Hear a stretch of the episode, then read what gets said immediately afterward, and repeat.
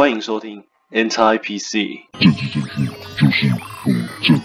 It's wrong。大家好，我是 Mr. R。相信大家最近都有在 FB 上面看到我们的战斗蓝 MVP 赵少康先生，针对他的好妈及郭董的女儿居然不知道岳飞是谁，而感叹说啊，中国历史在新的一零八课纲下面已经被摧残到近乎完全断裂。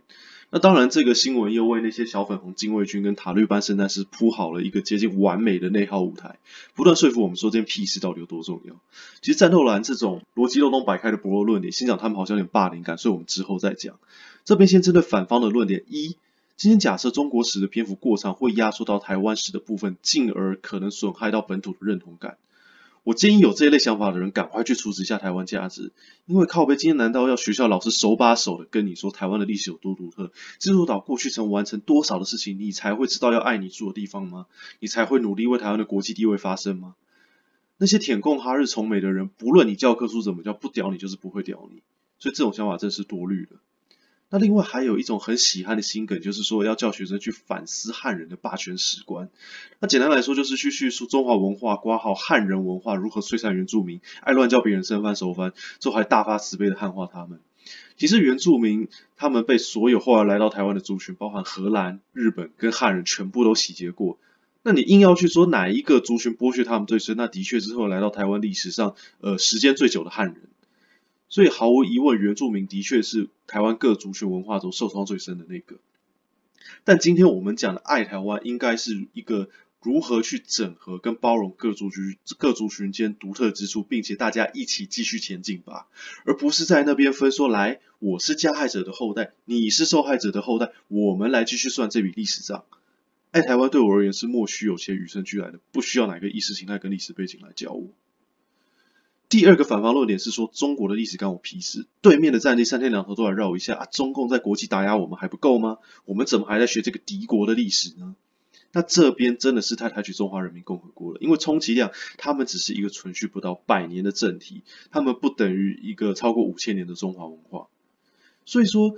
明天就算中共倒台了，不可否认的是，我们今现在台湾社会就是中华文化为主体。我们所有官方说的国语、闽南语跟客家话，它都是中华语系的一环。放三跟我一样的社畜都都会放三节。然后大家的民间信仰，包含妈祖、三太子跟去拜财神爷等，全部也就是中华延伸过来的民间信仰。所以说，与其一天到晚害怕被包含在大中华的架构下，间接等于被中共同化，那为什么不能去换位思考说，说我们其实现在台湾是一个跟中共平等的中华文化延伸？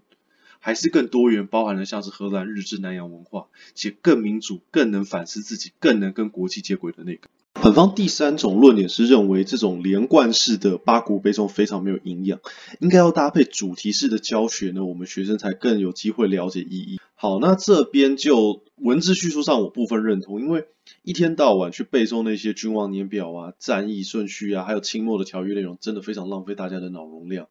你学生光是做笔记跟应付考试都来不及，你怎么可能会对这个历史事件有所启发，跟呃更深层的去探讨它的一个历史意义？那其实大家应该要对历史有的认知是，就算你今天很好棒棒，你有时光机，你回到过去，你都不一定能够客观了解到一个历史的全貌，因为有太多的背景跟动机，它是 A 没有被记录下来，B 它没有在单一的时间点呈现。所以说，基本上所有现今存续的历史文献记录呢，可以存续下来的，它都是符合当局的政治利益和而主观的片面记载。所以举例来说，国民党觉得二战后台湾同胞终于被从万恶的日本人手中光复了，而忽略了说殖民时期其实日本人他们对台湾的包含基础建设，还有他们为我们的生活歌姬带来的现代化影响。同样，民进党非常感念日本爸爸的贡献，而淡化日治时期警察的集权统治，还有对台湾天然资资源的消耗。所以，我们能做的就是唯有去收集多方不同的视角跟知识，才能不会沦为这两党口号控制的傀儡。而战斗蓝这边的论点也是呃接近反串的发言啦。那他们的第一个论点是假设呢，今天呃中国史的篇幅减少情况下，失去博大精深中华文化熏陶的小孩呢，会变成目光短浅、人文素养极差的低能儿。所以说，原来在他们看来，可能欧洲的启蒙运动、日本的明治维新、十八世纪工业化带来的社会变革，都是没营养的树皮级知识。所以说，假设我们未来的学生他失去接触到春秋左传。唐宋八大家的诗词的熏陶，应该很容易变成就是八加九。他们的第二个论点是说，在失去朝代的呃更迭的细节下面，怎么能够对大陆知己知彼呢？我们的小孩未来怎么能够在东亚的政经环境下胜出呢？大家观察一下，现在所有的执政商界的管理阶层，他们以前学生时代就是国民党那个时候的执政时代，哪一个不是受到满满中国史的熏陶？我们谈到我们现在台商在大陆经商时有完全掌握局势、适时抽回资金，还有防止技术外流吗？我们的政治人物在跟对岸较量的过程中有胜出吗？有更加巩固我们的国际地位吗？且说真的，其实你今天要知己知彼，根本不是靠一个礼拜、一两节盖棺论定的历史，当然更不是靠一些社群媒体啊，像是差利啊，或是中差这种极端意识形态媒体。一个是生怕有一秒你忘记要恨中国，然后另外一个是拼命护航说啊，那那你看欧美也没有多好啊，你为什么要双标？是不是想隐瞒什么？所以说，你假设今天真的想了解对岸的邻居的话，那你就去走走啊，或者是实际呃问住在那边的人，不要被这些二手资讯荼毒。再者，中国史的篇幅长短跟认识中华文化真的有绝对的关联吗？其实我真的很难想象，经过出版教改后的人对于中国历史的认知主要途径居然会来自于学校课本。难道要么不是那些本身对呃像琴棋书画等国学常识有浓厚兴趣的朋友，或者是你喜欢看一些影视作品啊，像《甄嬛传》《步步惊心》，还有那些仔仔像好像我喜欢打《光荣三国志》啊《群英传》或是武装系列等。这些有兴趣的人，你就算今天把中国史删到一字不剩，他照样会背得滚瓜烂熟。就说，相信大家应该上课有经验吧？就是当老师讲到三国份的时候，班上一些宅宅的男同学，他就已经等不及说啊，我要秀一手课外知识的这种躁动感。好，很不幸，我当时就是属于这种宅宅同学，好不好？这个我相信郭董跟淡如的小孩，就算课本上面就算有教岳飞跟孙中山，除非他们本身有浓厚的中国史兴趣。或者是说回家后家长会特别跟他们讲这段的历史的重要性，否则他们真的充其量也只是会一些考试相关的基本知识。所以说战斗蓝对于中国文化的吸引力跟影响，其实真的可以多点信心。不知道大家是否记得，在二零一五年的时候，全国各地有一个反课纲的一个高中联盟，就是分别由北中南区一些明星高中学生带领。我想可能是受到那个时候二零一四年有太阳花学运，所以说可能一些学生领袖觉得，假设有主导类似这种学运，就有机会跟林飞凡一样出头吧。当时的这个抗争目的啊，就是为了说，呃，像郑成功当时来台的政权，为什么要叫做明政？就是那个明朝的明。啊，为什么要叫他说是南明政府的延续？为什么就不能叫他正式台湾的正式政权？或者是你为什么要说日治时期的慰安妇全部都是被强迫的呢？当时在这个呃课纲的抗议中，还有人因此而烧炭自杀过世。我是没有亲自认识过当时参与这个二零一五年这个反课纲抗争的人，但是我不知道观众朋友有没有认识这些参与的人，因为有的话，我很想问他们说，你们结束后得到了什么？你们毕业后，你们身上大学的科系有跟你们期望一样吗？那你们大学毕业后出了社会，有对自己的发展更有信心吗？有更了解自己的人生想要什么吗？那当然，在这个议题上面呢，反对阵营除的谩骂，除了说啊年轻人都被洗脑啦，死一四五零，或者是都全都是民进，千错万错都是民进党的错之外，真的也提不出对社会是有深度的建议。其实，在大部分的时候，为了一个比呃，现实生活更高的精神目标奋战，而感觉到有归属感跟成就感，是件很舒服的事情。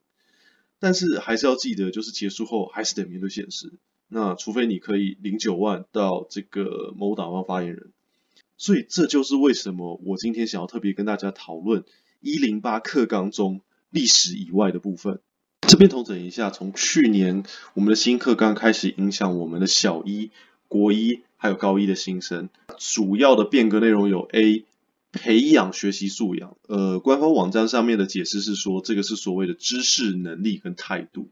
哦，非常虚无缥缈。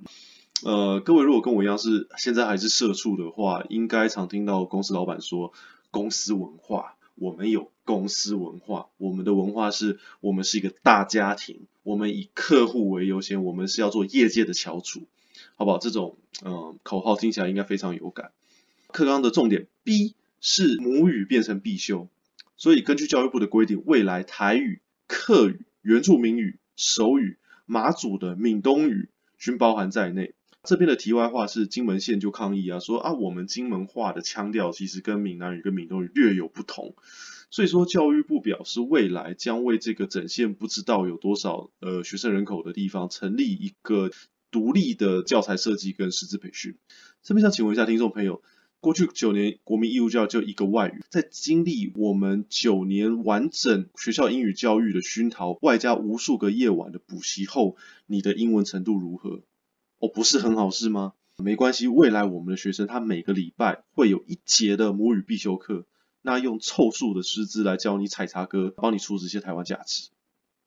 这个绝对更有用。其实很好笑是说，母语这种事情基本上应该是看个别家庭需求而归类在家庭教育的部分吧。今天假设你家里是还在用族语的泰雅族阿嬷，你回去跟他唱 Tio O Battle 后是要冲他小。如果你觉得前面的篇幅中谈到说中国史，应该要减少的原因是来自于它没有现代的呃应用价值，但你这边还是支持母语的教育的话，这是干话王。因为你想想看，逻辑一样嘛，就是今天同样是饮水思源跟祖宗认同的相关议题，假设你家中的长辈不是客家籍，今天你完全听得懂北捷那段，此暝爱港后谁来？Please hold the handrail and stand firmly onto the escalator。你听懂那一段，跟你现在就地挥毫默写出滕王阁序，这两个是一样没屁用的行为。另外，关于课纲的变更内容，呃，有建设性的地方一定要讲，就是说它未来数学可以使用计算机，好不好？我们不要就是一味的批评，该肯定的地方还是要肯定。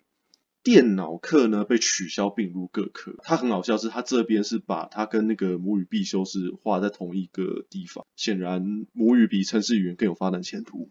我还有另外的变革是，呃，我们即将可能是学美国吧，来一个高中生他们的必修比例下降，他们未来的选修课比例会上升到三分之一，所以相信这些从小被僵化填鸭式教育填满满的学生，在十五岁的时候绝对很懂自己需要学什么。其实这种必修科目下降，但是考试范围下修速度跟不上的结果，就是很显然就是老师赶课赶到死。其实很好笑是，他们也不需要这么精。这些有在意升学的学生，他们在校的性性质其实主要就是社交跟补眠呐。因为其实从去年开始，高三升学补习班的人力需求直接成长两成，全科班的学费更是涨破二十万，业者整个爽到不行。所以假设你今年想发财的话，其实也不用执着当航海王跟去炒房。那去补习班去捡家长的钞票也是一条路。另外一个影响深远的部分是，高中升学他们未来会有一个学习历程档案，也就是说，你的背景、修课记录、你的自传啊、学习计划、多元展现等都会被记录下来。虽然这个可能可以间接刺激学生检视自己当初呃这三年来的这个学习目标跟状态，并开始认知到自认识到自己学习过程中成绩以外的面向跟价值，但这真的也是非常的天真跟理想，因为。这种表面上降低学生压力跟减少学科成绩衡量比重的行为，它的目的跟结果可能恰恰相反。过去假设有在就职有学测推甄，或者是有跟我一样准备过国外大学或研究所的朋友就知道说，看你要准备备审资料是多么费功夫、需要人脉跟烧钱的事情。而且今天人家有出国当过志工，加入过跨校组织，参加过机器人大赛，甚至可能还加入过校队。请问，要不是有特殊才艺或者是富裕阶层的毕业生，你是能给出什么样有竞争力的资料？再加上现行大学的入学委员，他们可能改变速度也跟不上这个新制的变革，所以也不一定可以习惯这种缺少具体量化指标的申请资料。所以说，最后除了申请的成绩之外，可能顶多也是加上一些政治正确的名额，像繁星啊、原住民名额之类的。这样的行为会是我们想要的吗？最关乎我们一零八课纲成败的，也就是我们第一线执行人员老师，他们毕业后，不管是从师专啊，或是从研究所，在几乎没有任何配套训练下面，要面对这种这么多已经改 N 版的教改内容，所以从一纲多本的多元发展到现在一零八的素养养成，这虚无缥缈的干化方针，基本上真的是限缩了老师的发挥空间。我相信，同时也可能间接泯灭到很多老师的教学热忱。这些老师他们学生时代根本没有经历过，我要怎么知道怎么？引发学生的多元发展，跟促使他的素养形成。假设我达不到这些 KPI，我就交出好成绩总可以吧？这样其实很容易间接强化被诟病已久的公务员心态。反正老师这份工作就是一个缺乏愿景的工作品，我就去求安全下装啊。反正我今天假设教甄通过，我只要等到哪个老不死的老师退休，我就可以从呃代课老师扶正，我就不要乱请假，不要乱摸女同学。基本上我就是做你心思就好，说不定。假设我今天不是带国三或高三，我还有寒暑假可以放，然后上课那就 PTT 播出来啊，反正在意成绩的家长多半不是送私校就是送补习。所以说，想请大家想想，从九五战纲那个时候开始删减跟修正中国史的这个相关争议，到我们现在一零八课纲，相信这段时间有很多朋友已经不管是进入大学或是走出社会。你们认为探讨完罗妹号事件在一个礼拜一节的历史课课本中占多少的比例？国民政府来台湾到底有没有贡献？蒋介石到底击不击败后，你们的生活有改变吗？所以我们唯一能做的事情就是不要跟着起。不要让自己的情绪受到挑拨，让我们能够花更多的精力在重要的事物上。好了，这期就到这边，谢谢大家的收听，希望大家多多支持。